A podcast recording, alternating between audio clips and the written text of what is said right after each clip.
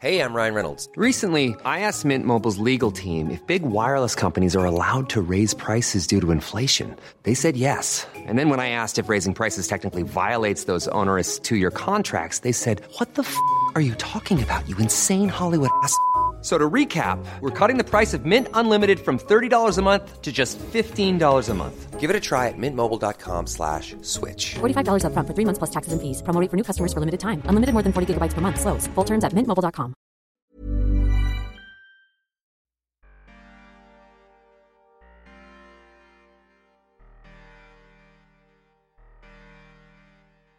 Chez Insider, le point de départ de nos podcasts, c'est l'envie de raconter des histoires qui passent sous les radars de l'actualité. Dans cette série, on a décidé de donner la parole aux femmes détenues. Elles représentent 4% de la population carcérale en France.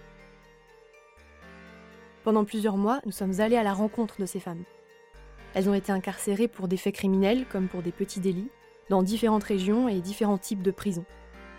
Elles nous ont raconté leur quotidien derrière les murs, du jour de leur admission à leur libération.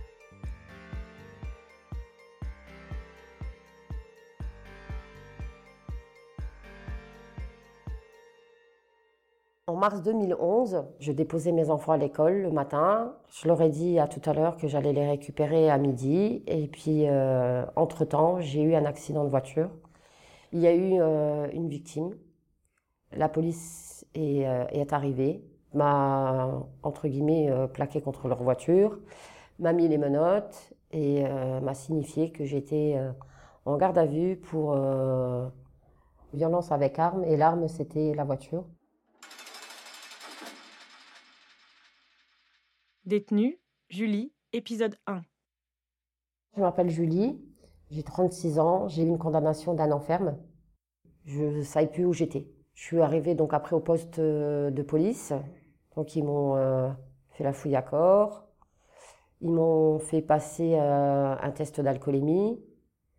Euh, ils ont vu qu'il n'y avait rien, donc ils m'ont fait transférer dans un autre commissariat parce qu'ils disaient que leur appareil déconnait dans un autre commissariat à quelques kilomètres pour refaire un autre test d'alcoolémie. Après, bon, bah, ils m'ont ramené en garde à vue. J'étais en escarpin, donc ils m'ont enlevé mes chaussures, je suis restée pieds nus. Ils m'ont enlevé tous mes bijoux. Et euh, donc après, bah, là, a commencé euh, une longue euh, durée de 48 heures à me faire auditionner matin, midi, soir, la nuit, me réveiller. C'était horrible. Et à un moment, je me souviendrai tout le temps, c'est que il y en a un qui était dedans et qui, m'a regardé, il m'a dit, mais ton mari t'a ramené à manger. Et puis, il a ouvert la poubelle avec mon McDo. Et il l'a mis devant moi. Parce que mon mari m'avait ramené à manger chaud. Il m'a ramené McDo. Puis, il me l'a mis euh, dans la poubelle devant moi. Voilà. Donc, euh, après, ben, euh, j'ai été euh, transférée au parquet en comparution immédiate. J'ai encore attendu toute une journée. Ils m'ont mis en détention provisoire. Et là, ben, transfert dans une camionnette où on dirait une, une cage à poules. Puis on arrive là-bas, ben, c'est un par un qui sortent, on nous remet dans une autre genre de cage. Et de là, après, ben, ils nous appellent un par un pour donner toutes nos affaires. Le seul truc qu'ils m'ont laissé, c'était euh, quand même mon alliance. Ben, je devais me mettre toute nue. Et euh, après, bon, bah, ils ont tâté tous mes habits et je vais me mettre accroupie et tousser bien fort. Pour voir si j'avais pas quelque chose en moi qui était coffré. Euh, donc après, ben, ils m'ont rhabillée, ils m'ont fait des empreintes, les photos. C'est un, peu, un petit peu comme ça se passe à la télé, ce qu'on voit, quoi. Et puis après, ben, ils nous laissent prendre une douche parce que ben, pendant ces 48 heures-là, ben, je suis restée avec les mêmes habits sans me laver, sans, rien. J'ai juste eu le droit, euh, quand j'allais aux toilettes en garde à vue, de pouvoir me mouiller un peu la figure. Et euh, mais bon, la douche, et, ils nous regardent, ils nous tapent sur la montre. C'est vite, vite, quoi. Donc euh, on n'a même pas le temps de se dire, ben... On n'a même pas le temps de réagir, en fait. De... Je suis restée dans la douche, je me suis lavée tellement vite. J'ai même pas pleuré, en fait, dans la douche. Et quand je suis arrivée avec euh, toutes mes couvertures dans la main, ils appellent ça le, pacte- le pactage arrivant, quoi. Ils ont ouvert la cellule, je suis rentrée, on était dans une cellule, en tout, il y avait, en, tout, plus moi, il y avait six personnes. Et je, suis- là, je me suis mis assis sur le lit, J'ai regardé comme ça et j'ai dit, mais qu'est-ce qui m'arrive?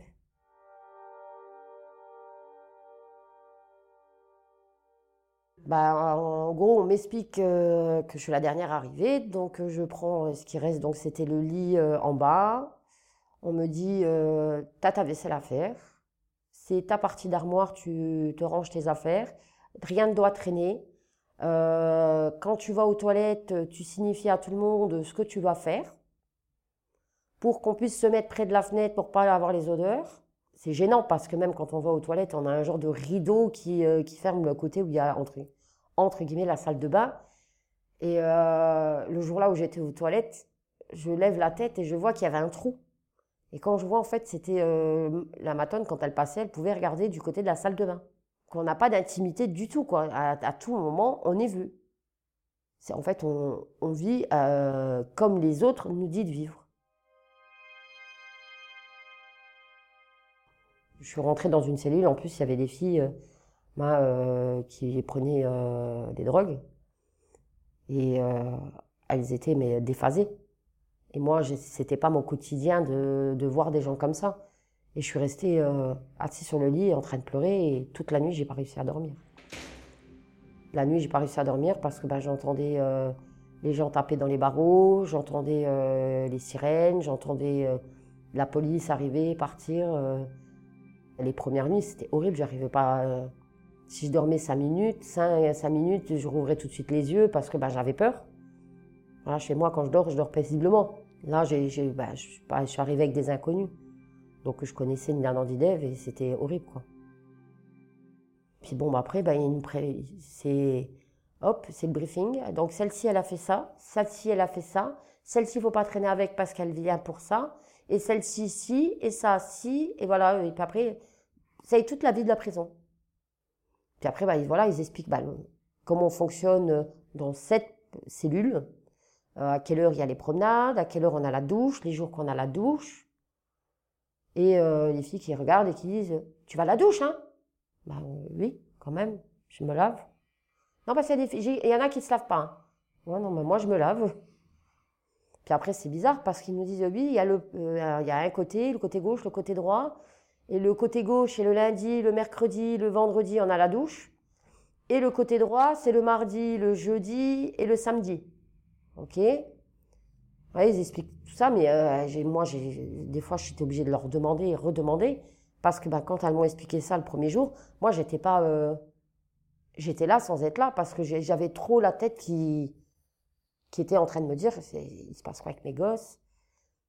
Est-ce qu'ils sont à la maison? Est-ce qu'ils sont pas à la maison? Est-ce qu'ils vont bien? C'est- horrible parce qu'en fait, on a euh, tous les mauvais scénarios qui se passent dans la tête. L'assistante sociale est peut-être venue récupérer mes enfants, ils sont peut-être placés à la DAS, je, je, sais pas. Donc, euh, et je demande, euh, j'ai eu la SPIP, c'est une conseillère d'orienta- d'orientation à l'intérieur de la prison. En fait, c'est la personne qui communique avec l'extérieur et nous. Donc, la, SPIP que j'ai vue euh, là-bas me dit, euh, j'ai eu votre époux au téléphone, ne vous inquiétez pas, tout va bien. Ok Vous êtes sûr que tout va bien? Je... Mes enfants vont bien, euh, ils sont avec lui, vous êtes sûr? Ben, je pense. Ok Est-ce que je peux lui laisser un message? Donc, je lui écris sur un mot un message qui me donne des informations, s'il a bien les enfants avec lui, si ma mère va bien. Euh, je sais qu'elle est malade et puis que c'était quand même un choc de voir ben, sa fille euh, rentrer en prison. euh. donc, elle me renvoie deux jours après, j'ai eu votre époux, tout va bien, oui, les enfants sont avec lui, votre mère va bien. Il vous embrasse très fort, il vous aime. Bon, d'accord. J'avais pas de nouvelles de mes enfants, j'avais pas, pas de nouvelles de mon mari, j'avais rien du tout. J'ai eu quasiment 7-8 jours avant de recevoir mon premier courrier. Avec euh, ben, dedans qui était mon mandat.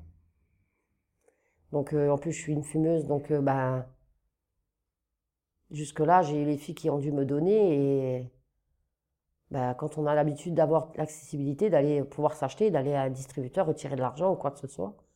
Et là, bah, rien du tout. On dépend en fait tout le temps de quelqu'un.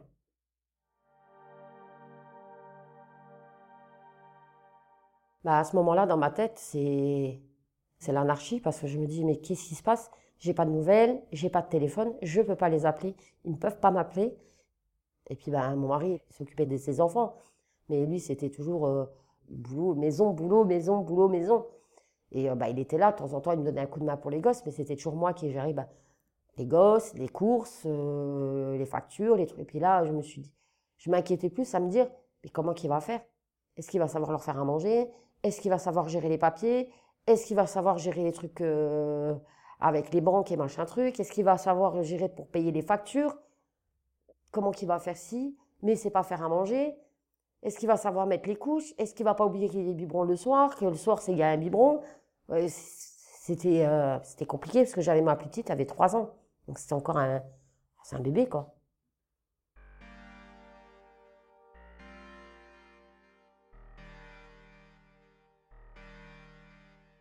Cet épisode a été écrit par Adèle Imbert, Eva Goron et Émilie Denêtre.